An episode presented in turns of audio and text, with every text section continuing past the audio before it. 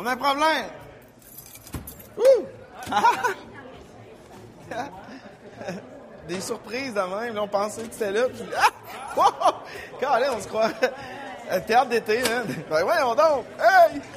Hey! Mon mari! Hey! Hey! Belle heure pour faire des temps!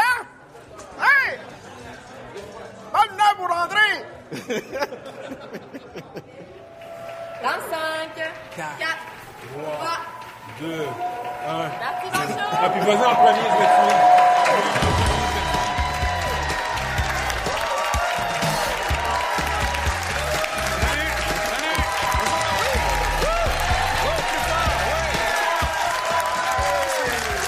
Ce soir à l'émission, on dit bonjour la police. Ah non, on dit bonsoir à la comédienne Geneviève Brouillette. Même si son dernier album s'intitule En cas de tempête, ce jardin sera fermé, Cœur de pirate compte bien s'ouvrir à nous ce soir. une chanteuse que j'aime beaucoup, euh, que, que je connais euh, aussi à travers Twitter, qui est la personne la plus intéressante sur Twitter de tous les gens que je suis. Ah oui? Elle est davantage du type chips barbecue que euh, chips régulier. Les relations sino-canadiennes vues par l'ex-diplomate Guy Saint-Jacques, c'est pas du chinois. Votre toutou en peluche est mal en point, pas de problème. Érica Perrault peut le soigner à son hôpital.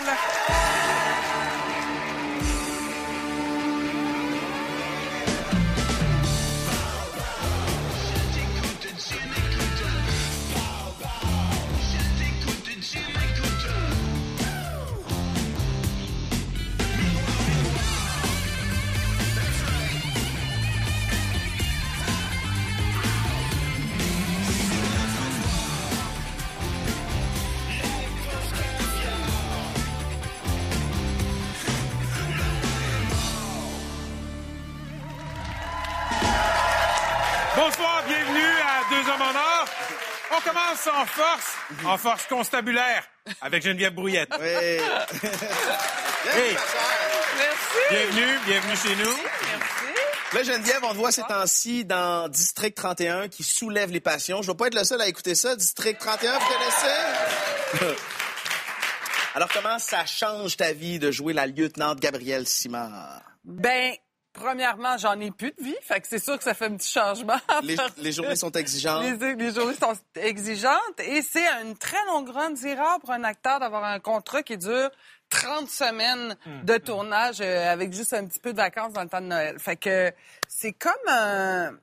Je suis obligée de renoncer à certaines choses, comme ma vie sociale, comme, euh, tu sais, certaines affaires que là, il faut que je me concentre parce que il y a toujours une semaine qui s'en vient après. Il y a toujours des textes à apprendre. Il y a toujours, tu sais, nous d'habitude les comédiens, tu fais ok, j'ai un bloc de trois semaines. Après ça, j'ai deux semaines pour apprendre mes textes pour la prochaine fois, tout ça. Mais là, c'est sans arrêt. On tourne. Mais là, t'es pas en train de te plaindre, là. Hey, mon Dieu, non.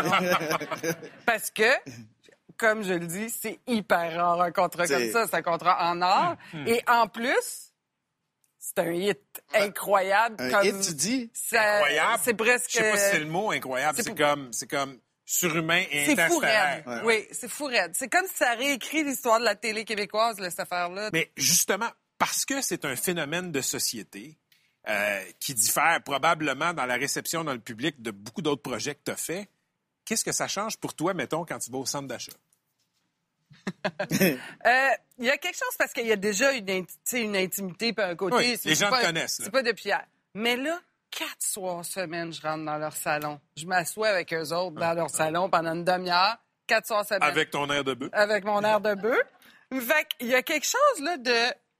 Il me touche une minouche. Tu sais, c'est comme, on est très proches les uns des autres. En tout cas, eux autres, ils se considèrent bien proches de moi. Moi, euh, je suis un Mais- petit peu plus... euh, C'était pas comme ça par rapport à tes autres non, rôles? c'est, OK? c'est- je crois que c'est le fait que c'est sans... Qu'est-ce qu'est-ce que ça te fait quand le monde te touche? Ben, ça me dérange pas tant. Pour Pas tant? Non, non, non, non. Je Un trouve... peu? Ben, des fois, c'est surprenant. Tu sais, j'ai- je- là, je vais vous name dropper quelqu'un de big avec qui j'ai travaillé dans ma vie, mais j'ai travaillé avec Philippe Noiret. Puis avant de travailler avec ce grand acteur-là, j'étais mal à l'aise quand les gens venaient me voir, puis je savais pas quoi, quoi dire. Puis à un moment donné, je suis allée avec lui euh, voir les baleines à Tadoussac parce qu'on tournait dans ce coin-là.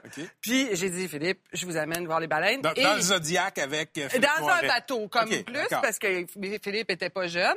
Mais il y avait un autobus de touristes français qui avait pris le même bateau que nous autres. Fait qu'il y a pas Ouais. une, il y a pas une baleine qui s'est fait photographier. Tout le monde posait Philippe tout le long.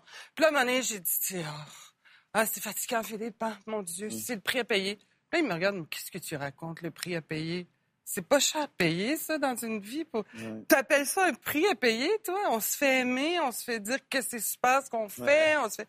Puis là, je me suis trouvée tellement prétentieuse, là. Ouais. Ça a été réglé pour ma vie. Fait qu'à ce temps, quand le monde me touche puis me minouche, en général, j'y retouche, moi aussi, puis... euh, OK. Tu sais, euh, Fait que maintenant, mais il y a- y, y une leçon qui a été apprise là. ben, Ça c'est peut que... être pire. Ben, c'est un cadeau, voyons donc. On a des vies fantastiques, on fait ce qu'on aime, on a la chance de- de- d'exercer notre passion, puis en plus, je dis c'est pas pour me cracher d'en face qu'ils me sautent dessus, c'est pour me dire qu'ils sont contents de me voir, tu sais, fait que... euh, Mais c'est intéressant ce que tu dis. Cet automne, alors qu'on avait des doutes un peu sur l'intégrité de ton personnage, de lieutenant très, très strict et parfois euh, méchante, il y a des gens qui ont commencé à, à te malmener sur les médias sociaux, mais ils malmenaient pas ton personnage. Ils s'en prenaient comme à, à Geneviève Brouillette.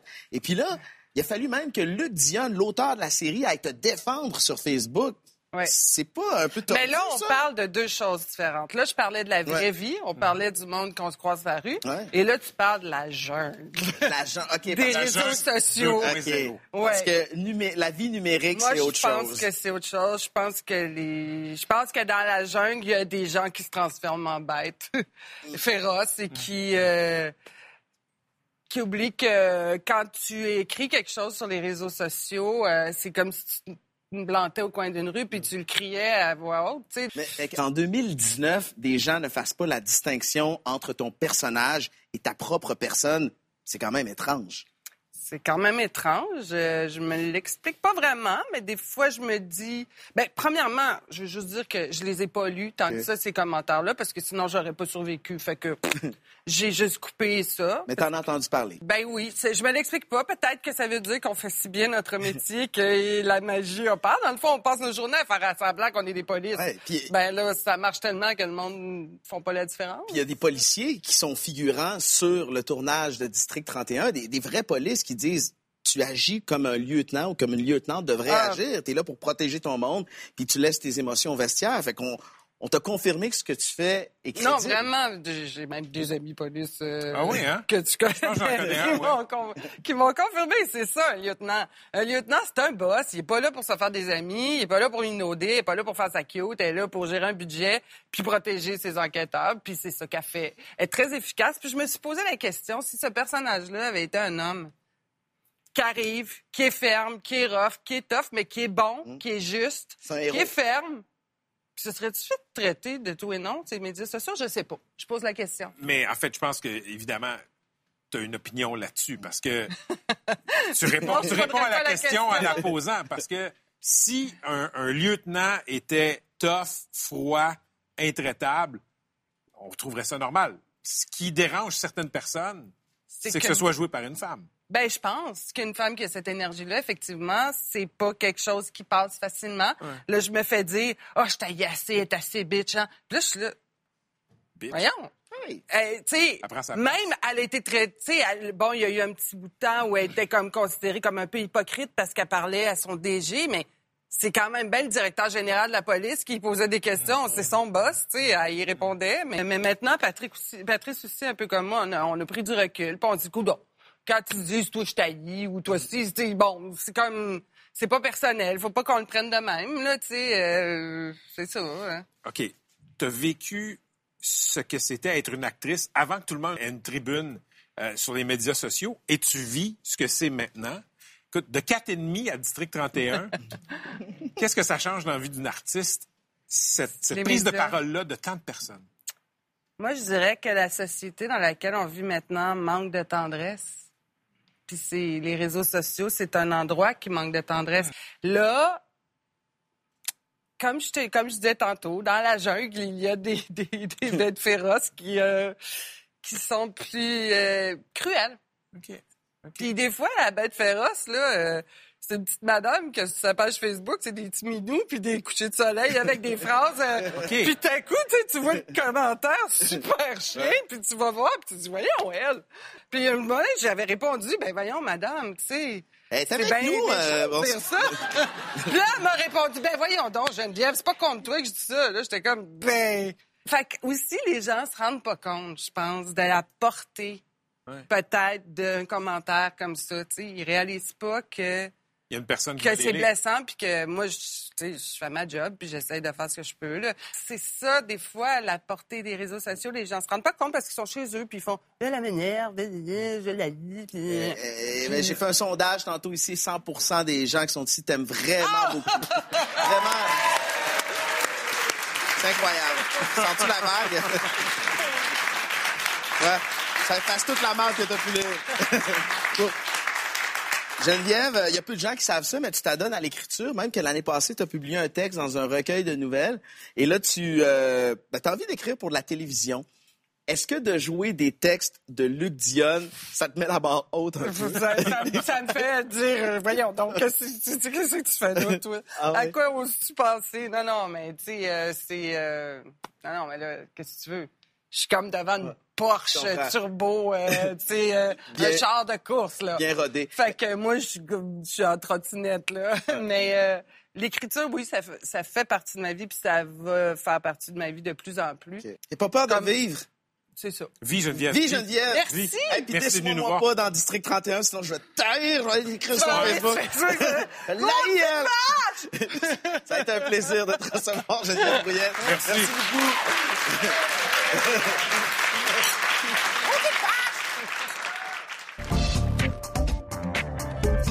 Les Chinois se livrent à des pratiques euh, D'espionnage. d'espionnage.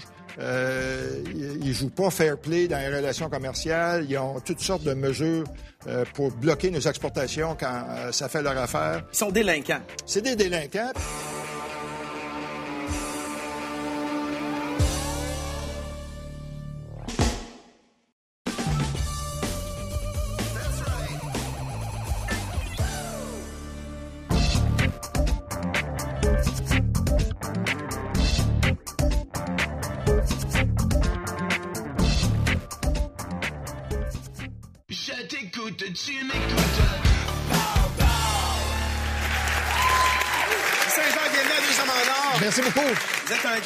D'expérience. En fait, vous avez été ambassadeur du Canada en Chine de 2012 à 2016. Et là, on vous invite ce soir pour que vous puissiez nous expliquer ce qui se passe. Il y a un gros conflit diplomatique qui implique le Canada, les États-Unis et la Chine. Et j'ai envie de comprendre, on a envie de comprendre, mais c'est complexe. On va commencer par le commencement. Le 1er décembre dernier, le Canada a arrêté Mme Meng, une dirigeante de la compagnie de télécommunications Huawei. Je l'ai bien prononcé? Oui, oui. Huawei. Oui, à la bien. demande des États-Unis qu'on l'a arrêtée. Alors, qui est cette dame et pourquoi elle a été arrêtée? Ben, il faut dire d'abord que Huawei, c'est un des fleurons euh, des compagnies chinoises et puis le succès qu'ils ont eu ont eu une croissance fulgurante. En fait, c'est presque maintenant le premier fournisseur. Ils vendent davantage d'appareils qu'iPhone. Puis non seulement ils font des, euh, des téléphones intelligents, mais aussi ils font l'infrastructure qui, qui est requise. Donc, c'est une compagnie euh, qui a grandi beaucoup, très importante, beaucoup de succès. Puis euh, le fondateur, M. Ren, est très bien connecté avec les dirigeants à Pékin. Et sa fille, qui travaille dans la compagnie depuis une vingtaine d'années, elle a commencé comme réceptionniste, euh, a habité au Canada pendant un bout de temps, a, a deux maisons euh, à Vancouver, puis euh, elle aurait dû savoir qu'il y avait un mandat d'arrestation contre elle, puis que, étant donné que le Canada a un traité d'extradition avec les États-Unis, qu'il y avait des, risques si elle faisait un transit par euh, Vancouver. Malheureusement, elle est venue quand même, puis euh, selon les termes du traité d'extradition, on a d'autres choix que de l'arrêter. C'est ce qui a été fait. Mais, mais qu'est-ce qu'on lui reproche? Qu'est-ce qu'ils ont fait de mal? Qu'est-ce qu'elle a fait de mal? Ben là, au début aussi, il y a eu beaucoup de controverses, surtout après que M. Trump avait dit Ah, si son arrestation, ça peut m'aider d'avoir un meilleur deal avec euh, les Chinois. Euh, je vais peut-être faire preuve de flexibilité. Tout de suite, les gens, les Chinois surtout, ont dit, regardez, c'est euh, c'est la preuve que tout ça est politique. Et ils savent que dans le traité d'extradition, quand ça va venir, la décision finale au ministre de la Justice canadien, il peut décider de refuser l'extradition s'il pense que c'est pour des motifs politiques. Et puis là, en plus, les gens disaient, les accusations, c'est parce qu'elle aurait contrevenu euh, aux sanctions américaines euh, contre euh, L'Iran. euh. Nous, on n'a pas des sanctions aussi élaborées. On a les sanctions qui avaient été appliquées par l'ONU. Tout ça faisait que c'était difficile. Mais depuis le dépôt formel des accusations qui, qui ont été faites par le FBI plus tôt cette semaine, là, c'est clair qu'on lui reproche beaucoup plus que ça. On lui reproche d'avoir volé de la technologie aux États-Unis, d'avoir fait de la fraude et tout ça, ce sont des crimes punissables au Canada. Et donc, si j'avais à, miser, puis surtout sachant que depuis qu'on, ça fait un peu plus de 40 ans qu'on a un traité d'extradition avec les Américains, ils ont présenté 577 demandes et on a euh, exaucé leurs vœux dans 572 OK. euh, cas. C'est que la moyenne au bâton est, est pas pire. Est-ce qu'on est comme des marionnettes des Américains, c'est-à-dire qu'on a un deal depuis 1976, un traité d'extradition. Donc, s'ils nous demandent d'arrêter quelqu'un, on le fait. Là, on l'a fait pour eux. Ils veulent l'avoir pour la traiter en justice. Il y a 23 chefs d'accusation, mais on a juste exécuté ce que les Américains. Pourquoi les, Chinois nous en veulent? Ben là, On est poignés. C'est ça, on est pogné, puis euh, je dirais on est pogné bien raide. Et il y, a, il y a des représailles, c'est-à-dire que les, les Chinois détiennent des Canadiens. En ce moment, il y avait quelqu'un qui était accusé qui est maintenant euh, condamné à la peine de mort. Donc, ils nous font des, des démonstrations de force. Ah oui, puis là, ils veulent nous faire comprendre qu'on est le partenaire junior, puis que euh, c'est eux qui dictent les termes. Puis en fait, ils devraient s'en prendre aux Américains. C'est les Américains qui accusent Mme Mann. Mais le- les États-Unis sont le seul pays qui peuvent tenir tête à, à la Chine. Tous les autres pays, on est considérés trop petits. Puis nous, le Canada, on est un pays de deuxième ordre pour le- la Chine. C'est que c'est clair. Euh, là, ils disent on peut pas donner un coup de pied aux Américains. C'est que c'est nous qui recevons les, les coups de pied. Pour dénouer l'impasse, on pourrait faire appel au service de notre ambassadeur du Canada en Chine, John McCallum, mais il a démissionné. Qu'est-ce qui a fait de mal? quand on est ambassadeur, euh, il faut se rappeler qu'on parle au nom du gouvernement, qu'on occupe une fonction euh, senior, puis on ne peut pas improviser. Puis dans son cas, il aurait fallu qu'il oublie qu'il a déjà été ministre. Puis il y avait des, il y a des- encore des réflexes de politiciens. Et puis, moi, j'avais dit aussi au gouvernement canadien, vous devez faire des efforts pour expliquer euh, beaucoup mieux à la communauté chinoise canadienne qu'est-ce qui se passe, puis pourquoi qu'on n'a pas le choix, pourquoi qu'on est co- coincé. Et puis, je pense que c'est pour ça qu'ils avaient organisé cette rencontre-là avec les médias chinois canadiens dans son ancienne circonscription à Markham. Puis là, il a suivi son script, puis là, malheureusement, il a ajouté Madame Mang, elle a un très bon cas, puis en fait, euh, elle va pouvoir se défendre, puis probablement qu'elle a des bonnes chances de ne pas être extradée. Et ça, c'était aller au-delà de ce qui était prévu. Il a fait des commentaires politiques sur une situation juridique. C'est ça, puis euh, ça venait miner un peu les, les arguments du, du Canada, de dire que c'est une question uniquement juridique qui va être décidée par les tribunaux. Il n'y a pas d'influence du gouvernement là-dedans. Puis là, bien sûr, moi, ce que je connais, puis ce qui est arrivé, les Chinois ont sauté là-dessus pour dire, Ah, regardez, ça confirme que c'est une affaire politique, puis laissez-la aller. Puis, euh, et là, euh, il a été obligé d'émettre deux jours plus tard un communiqué de presse s'excusant d'avoir créé de la confusion. Et puis, il veut dire, quand on est l'ambassadeur puis on est forcé de faire ça, là, c'est, j'ai, j'ai jamais vu ça. Ça va Quand- pas bien. C'est ça qu'un ambassadeur est obligé de, de se, Se rétracter. se rétracter comme ça. Puis, malheureusement, pour lui, euh, il va... euh, euh, Il cherche un job. en fait, il, il- il est allé. le- il y avait récemment d'ailleurs une job d'annoncer pour Huawei, le directeur de relations publiques. Puis il y a quelqu'un qui a dit peut-être qu'il pourrait postuler. Mais vous auriez fait quoi à sa place? Ben moi, je, je, je me serais euh, tu? Parce que il en a rajouté, puis là, il a perdu la confiance du gouvernement, euh, du premier ministre. Puis tout ça est très dommage, parce que là, c'est la pire crise qu'on vit avec la Chine euh, depuis qu'on a établi des relations diplomatiques en 1970. Et c'est le moment d'avoir un ambassadeur solide en place pour essayer de régler cette crise-là. Puis, Quel- puis là, on va être des mois sans ambassadeur. Donc, on devrait envoyer quelqu'un qui connaît bien la Chine, comme Guylaine Tremblay, genre? Oui. Je- ça serait intéressant de lui poser la question, mais euh, en fait, c'est ça. Moi, j'avais suggéré qu'on pourrait peut-être, le premier ministre pourrait envoyer euh, un envoyé spécial, peut-être euh, l'ancien premier ministre comme M. euh, Chrétien, qui est bien perçu, ou l'ancien gouverneur général, M. Johnson, qui est très bien perçu en Chine. Est-ce que vous pensez que M. McCallum n'était pas qualifié pour tenir ce mandat d'ambassadeur? Ben là, c'est ça. Moi, je dois vous dire que euh, je suis pas objectif sur cette question-là. Ben, vous savez ce que ça prend, vous l'avez Ouais. été. Je suis diplomate de carrière. La Chine, c'est un pays difficile. Les Chinois peuvent être exécrables. Moi, j'ai vécu des situations extrêmement difficiles où ils tenaient pas leur parole, puis il fallait leur pousser dans le dos, puis ils nous faisaient toujours nous traiter comme du poisson pourri. C'est qu'il faut, euh, il faut être solide pour et être ferme. C'est une job à plein temps, puis tu veux aider tes universités à recruter davantage euh, d'étudiants, tu veux aider à exporter davantage de homards, puis de canola, puis toutes ces affaires-là. Et puis tu es pris avec des gens qui sont en prison, puis tu essayes de les faire sortir. Si on extrapole, on est pogné dans un conflit diplomatique qui peut durer longtemps entre les deux grandes puissances mondiales. Si ça continue de déraper, là, je dis quelque chose de gros comme ça, mais est-ce qu'on peut s'enligner vers une nouvelle guerre froide?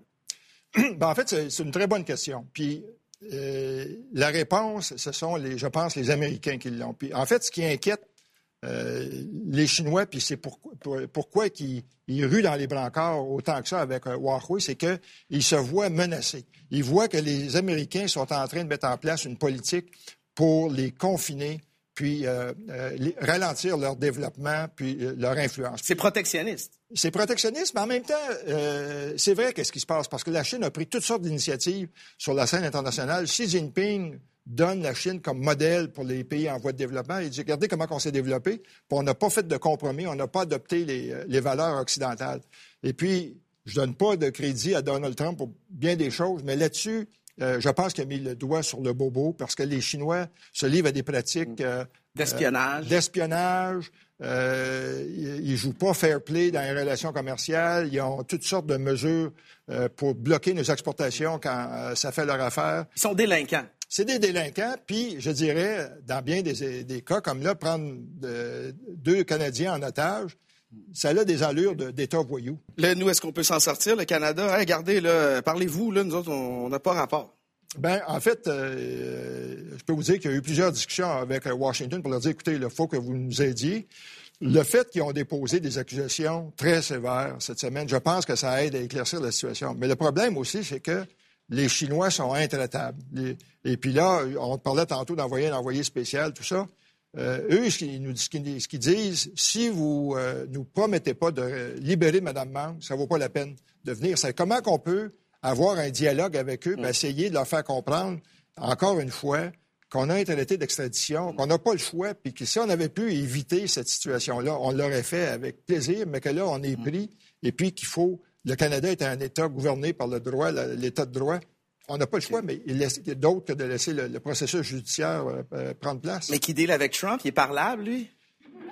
Ben, euh, en fait, euh, le président Trump a indiqué qu'il ne prendrait pas de décision finale avant de rencontrer euh, M. Xi Jinping. On sait qu'il va aller rencontrer Kim Jong-un euh, au mois de février, quelque part peut-être au Vietnam. Ça, je ne serais pas surpris qu'il fasse un crochet par Pékin, puis essayer de négocier une entente finale. Mais si le pire scénario pour le Canada, les États-Unis et les Américains ne s'entendent pas, ils reprennent la guerre des tarifs, puis là, nous, euh, on est pris dans ça pour des années parce que c'est un risque réel. Madame Mang, elle a sept avocats maintenant.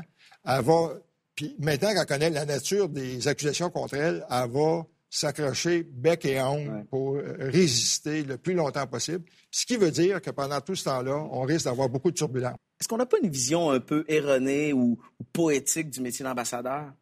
Ben, je pense que oui, parce que c'est un, un travail qui, euh, où on a besoin de professionnels, puis il faut investir dans, dans le développement parce que euh, tout ça, on, acquiert ces compétences-là avec le, avec le temps, avec l'expérience. Puis c'est c'est un, c'est un job extraordinaire. Moi, j'ai euh, j'étais à Londres, puis euh, j'étais chargé d'affaires, puis euh, Stephen Harper était premier ministre.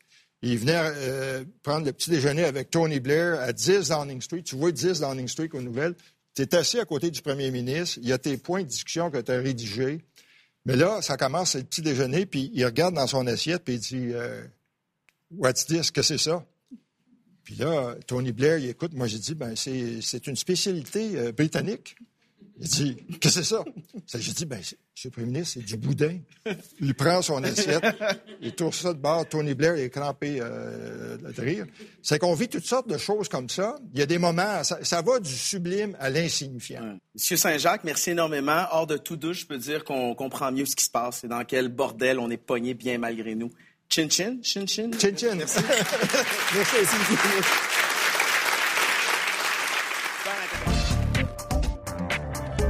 La dysmorphophobie, dans le fond, c'est que t'aimes pas voir des images de toi, si je comprends bien. que je me vois dans un miroir ou dans photo ou quoi que ce soit, je vais me voir puis je vais faire. Il y a quelque chose que j'aime pas.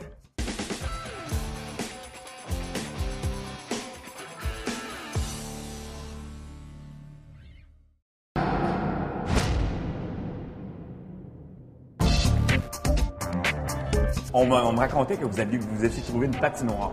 Vous Ouais. aviez pu patiner, peut-être jouer au hockey quand vous étiez en Chine. Ben, en fait, euh, moi, c'est ça. euh, je suis un amateur de hockey.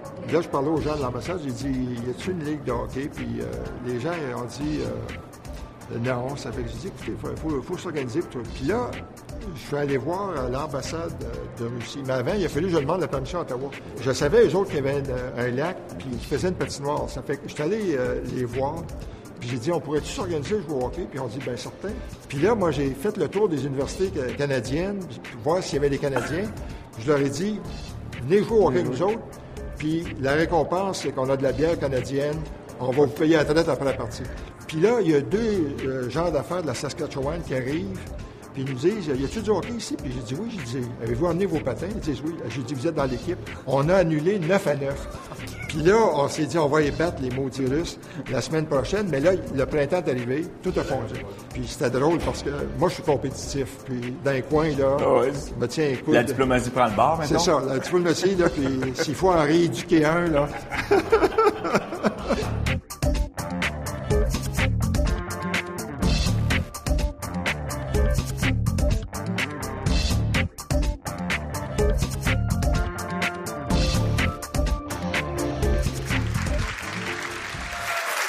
Martin, cœur de pirate, bienvenue à Deux Hommes en Or. Hey, merci de m'avoir. On est très content de te recevoir. Écoute, ton album En cas de tempête, ce jardin sera fermé et sorti au printemps dernier. Et on a appris cette semaine qu'il est en nomination au Juno Awards canadien pour le meilleur album francophone. Bravo! Félicitations! Toujours le fun d'être mis en nomination, oui. Mais parlons du principe des albums. Tu as dit récemment que euh, cet album-là, ça allait probablement être ton dernier. Tu allais continuer à faire de la musique, des chansons, mais des albums, probablement pas. Est-ce qu'on est en train de vivre la fin du principe qui dure depuis toujours, où la musique passe par des albums, par un paquet de 10-12 chansons? Euh, je pense sincèrement que l'album concept va disparaître avec le streaming aujourd'hui. Les gens ont une façon complètement différente de consommer de la musique. Moi, euh, personnellement, de- d'avoir une histoire derrière un album, je pense que c'est moins nécessaire aujourd'hui. Euh, je pense qu'on peut avoir quelque chose à raconter, euh, même avec une autre forme de, de, de, façon de, de partager sa musique. Mais, mais je trouve ça quand même intéressant de savoir que justement les gens n'auront plus cet objet-là. Oui, c'est sûr qu'il y a un retour au vinyle, mais ça sera pas comme moi qui attendais mon disque des Backstreet Boys en 97 quand c'est sorti. J'ai l'impression d'être, de, je sonne comme mes parents en ce moment, mais c'est vraiment ça. Quand mes parents ils ont commencé à avoir l'internet arrivé, puis ils étaient comme mon Dieu, c'est quoi ça? Euh, Je me dis c'est fou l'époque où on devait attendre près de notre radio pour Ouais. entendre une chanson passer. Et l'enregistrer avec des cassettes. Ça Moi, j'ai vécu ça, pas ouais. toi. Oh, je T'as vécu ça? Non, mais je sais pas. Je- parce que je pense que j'ai 20 ans de plus que toi. Ouais, mais je suis quand même vieille. Là. Ben, je veux dire, je suis quand même rendue plus vieille que les gens qui sont nés en l'an 2000. OK. C'est ça que je veux T'as dire. vécu les cassettes. J'ai vécu les cassettes, tout à fait. Écoute, moi, je me rappelle, je me souviens du premier album que j'ai acheté, Thriller.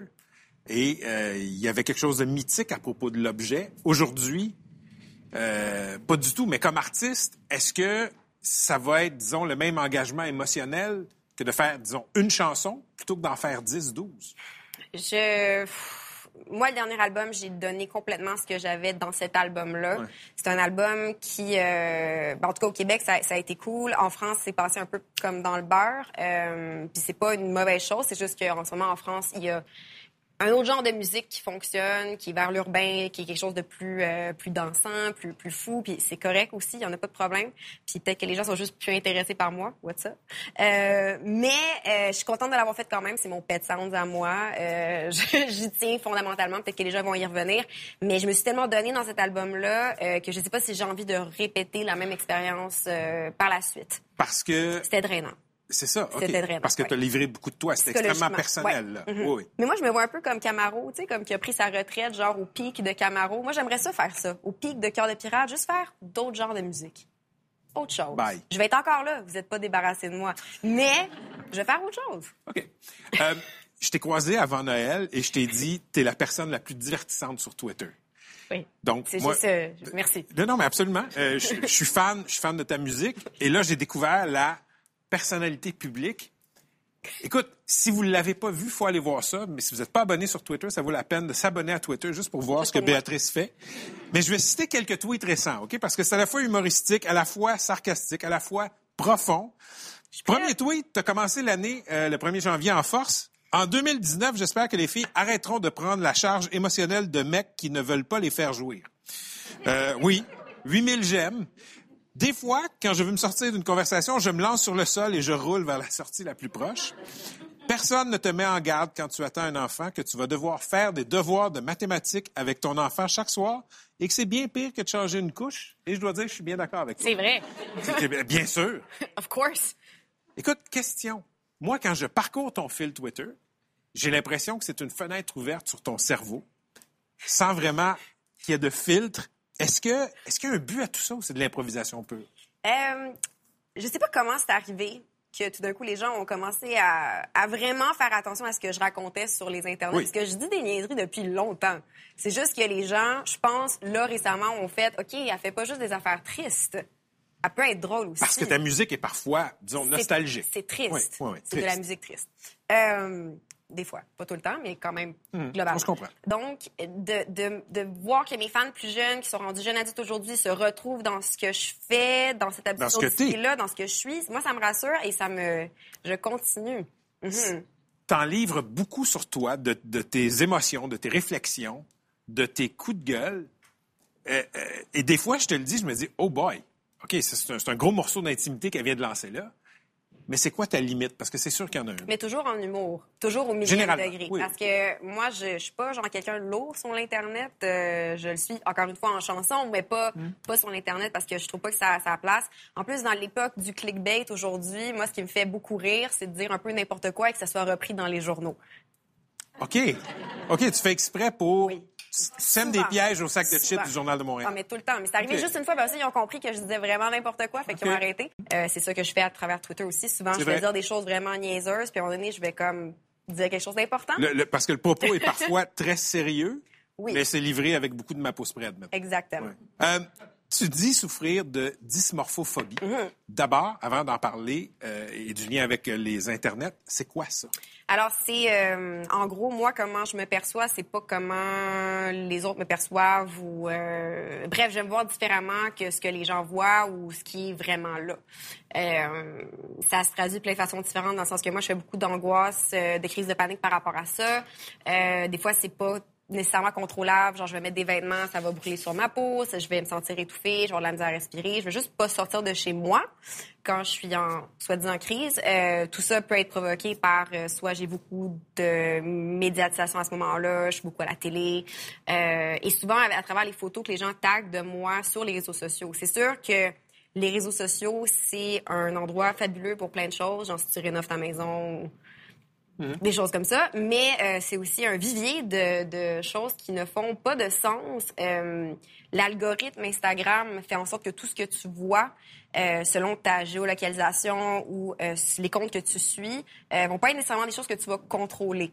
Ouais. Donc, euh, moi, c'est joue Instagram, puis je suis genre à Miami, on va dire, en voyage, ce qui n'arrive rare, jamais. Exemple. Euh, Ouais. Exemple, euh, ben, je vais avoir beaucoup de filles en bikini ce qui est correct, euh, ce qui est fine. Puis c'est beaucoup de, de comptes qui ont beaucoup, beaucoup de likes, beaucoup de followers. Et c'est ça qui est véhiculé principalement sur l'Internet. Moi, je suis une adulte de 29 ans. Je vois ça. Ça vient me donner des complexes. Ça joue dans ta tête. Ça joue dans ma tête. Je veux juste je me suis posé la question, qu'est-ce que ça fait pour une fille de 15-16 ans? Euh, qui voit ça tout de suite quand elle ouvre son Instagram? C'est sûr que ça va changer ta perception euh, de comment tu te vois ou comment tu vois les autres. C'est pas sain. euh, et c'est pour ça que moi, je me suis engagée de plein de façons différentes avec des comptes qui font la promotion de la diversité Corporel. corporelle. Mais la dysmorphophobie, dans le fond, c'est que t'aimes pas voir des images de toi, si je comprends bien. Que je me vois dans un miroir ou dans photo ou quoi que ce soit, je vais me voir puis je vais faire... Il y a des choses que j'aime pas. OK. Ce qui est... Mais ce qui est difficile quand on est beaucoup sur les médias tout à sociaux. fait. Tout à fait. Donc, c'est une relation amoureuse, dans le fond. Ben, les réseaux sociaux euh, font une place à un narcissisme, je pense, chez les gens qui est assez euh, prenant, assez présent aussi.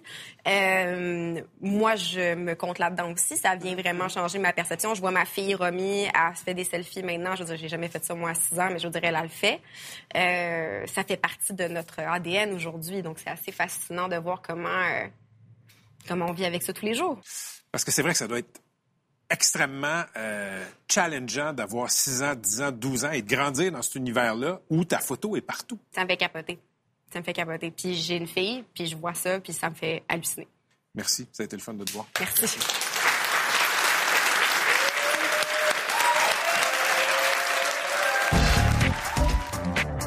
Je fais partie des euh, presque 2 millions de personnes qui ont suivi la dernière semaine. Tu t'embarques là-dedans? Écouté sur mon iPad. Puis à un moment donné, j'ai comme reçu comme un appel en même temps. J'étais comme wow! Je voulais savoir si elle était dans le sol de chez Yannick Dubois. Ouais. C'est pas fin, dormait pas fin. Mais toi aussi, peut-être t'es pas fine. Tu protèges ton petit Yannick? Voyons donc! Ben. C'est clair que tu connais pas la police pour dire une affaire de même. C'est ma job. Oui, en je sais. tant que lieutenant de protéger mes SD, mais je savais pas. moi, Mais- que- mais tu Comment tu voulais que je sache qu'il y avait une fille dans sa cave? Non, mais tu savais quand même qu'il avait déjà fait appel à des escortes avec le polygraphe? Non, non, mais le gars, il rentre et il me dit quand j'étais jeune police, Ouais. j'avais 21 ans, une fois j'ai couché avec une fille, puis après ça, j'ai su qu'elle était. Ouais. Tu sais, j'ai fait-tu perdre sa job pour ça, moi? Ben. Erreur de jeunesse? Regarde où ce qui est rendu. Oui, là, j'avoue que j'ai Hein? beaucoup de Hein? Elle protège encore! Elle protège Non, encore! non, c'est moi que je protège!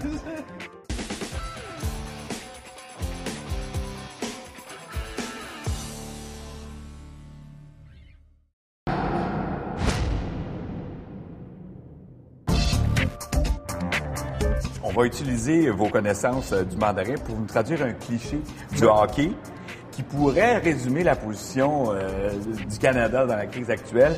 Comment on dirait en mandarin, il n'y en aura pas de facile. Ouais. Euh, Mayo Roni de, de roi. Puis Roni, ça veut dire facile. Mayo, ça veut dire il n'y en a pas. Euh, Jiga Shuching Han Fuza. Euh, Cette situation-là est très compliquée.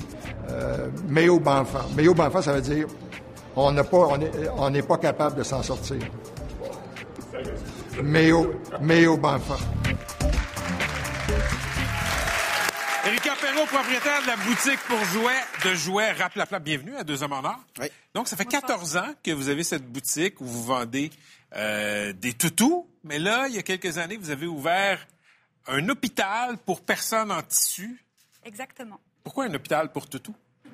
Parce que c'est des compagnons, des membres de la famille précieux. Puis les patients qu'on reçoit à l'hôpital de, de Raplapla, c'est, je dirais que c'est plus que simplement réparer un objet plutôt que de le mettre à la poubelle. C'est généralement un objet qui est très précieux pour Ouais. les enfants. Une valeur Ou pour les adultes. Des adultes aussi nous amènent leurs jouets d'enfance. Mais là, euh, bon, euh, Erika, si je comprends bien, c'est un hôpital pour toutou. Euh, Comment ça marche l'admission? Est-ce qu'il y a une liste d'attente? Est-ce qu'il faut une carte toutou? C'est un système, c'est c'est public? C'est...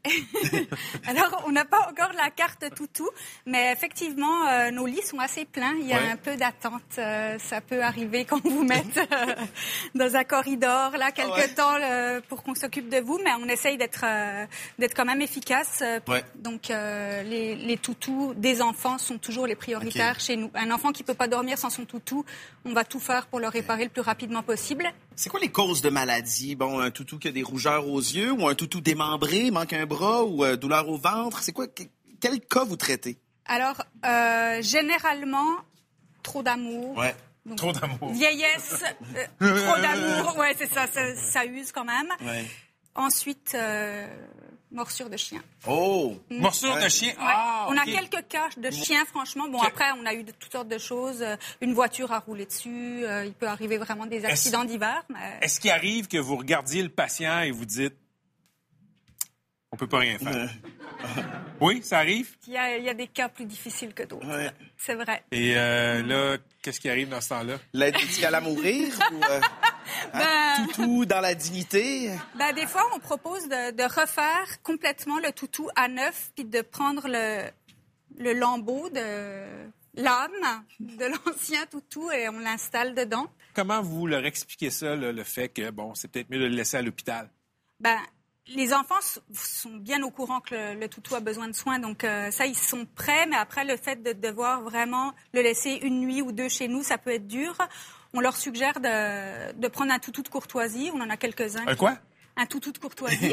Donc OK, ils vous, ont- vous leur prêtez un toutou. Ouais, ils ont un choix là de, de toutous qu'ils peuvent euh, emprunter pour une ou deux nuits. OK. Là, euh, j'imagine que pour euh, lancer votre hôpital pour toutou, vous avez, euh, vous avez fait un plan d'affaires, pis tout ça. Est-ce que c'est une entreprise qui est rentable? Mettons que je suis un dragon, là.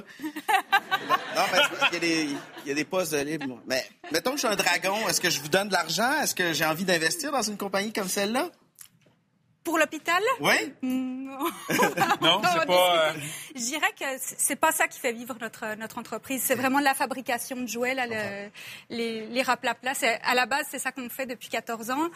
L'hôpital, ça fait à peu près 5 ans qu'on le fait, puis c'était même pas notre idée, en fait. C'est des clients qui sont venus, revenus et re-revenus nous demander de le faire parce qu'ils avaient besoin de ce service-là. Puis finalement, on adore ça, on apprend plein de choses, on découvre des, des histoires vraiment là, drôles. On a une civière, on a un patient qui semble très mal en point. Alors, Erika, est-ce que ce serait approprié de vous demander de pouvoir euh, opérer un toutou devant nous ici? Tout à fait. On a ici un ourson euh, Oh! de... Il a l'air mal en point, hein? Donc lui, euh, il date de 1978. Il a vraiment besoin de d'une bonne rembourrure. Il a l'air vidé.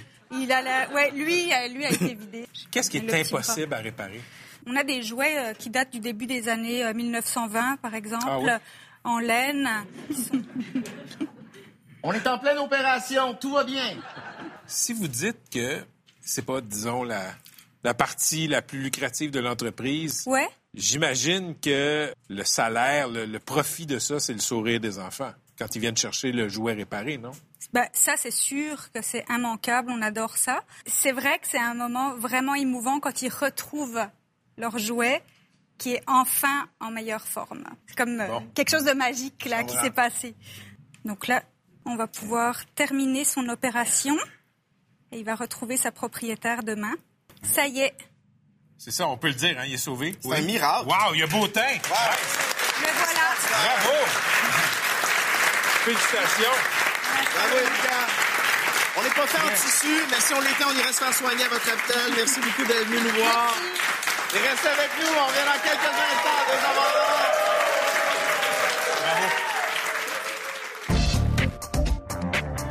Ma fille de 13 ans a vraiment hâte à son prochain tatou, à son premier tatou, elle m'en Ouais. parle déjà. Qu'est-ce que tu me conseilles pour ouvrir le, le dialogue avec elle? Ben déjà, le premier tatou, c'est à 18 ans.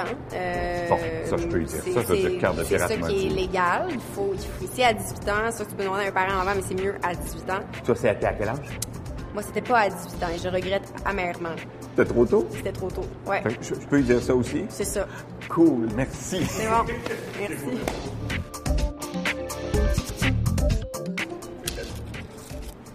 Personne ne le fait mieux que vous. Dites pas ça à M. Trudeau. Eh, la connaissez-vous, la personne chinoise qui écrit ces... ces- Parce Non, qu'on a, on mais- aurait un message pour elle. de- Oui. Peut-être renouveler le répertoire un petit peu. Ben, je vais essayer de me renseigner pour voir. qui- Tu sais, parce que ça, il n'y en a pas en Chine. Euh, c'est juste euh, en Amérique du Nord.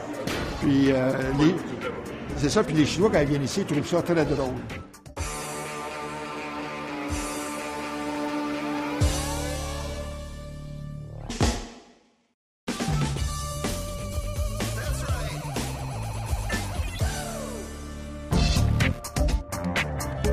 Dimanche, Rams ou Patriots?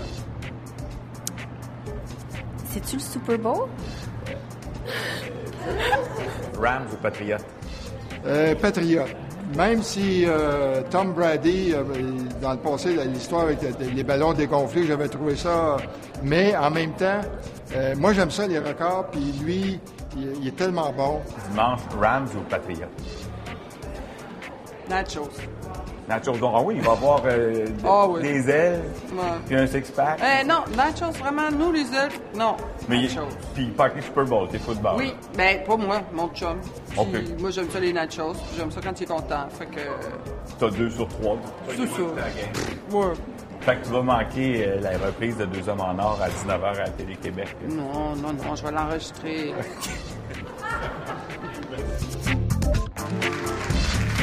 Merci d'avoir été des nôtres. Si vous avez apprécié l'émission, parlez-en à vos amis. On est en reprise toute la semaine. Si vous n'avez pas aimé ça, pas un mot la game, comme on dit. C'est On salue nos invités Geneviève Brouillette, qu'on peut voir quatre fois par semaine à District 31 dans son sou de police, avec son insigne de police. Et il y a aussi un cœur de pirate qui est en tournée partout au Québec, aux États-Unis et même en Europe et surtout à Laval demain soir. L'ex-diplomate Guy Saint-Jacques n'est en spectacle nulle part, mais si vous aimez les études, il est fellow à l'Institut des études internationales de Montréal. Et la semaine prochaine, Ariane Moffat sera avec nous. Merci d'avoir été là. Bon week-end! On s'est connus enfin.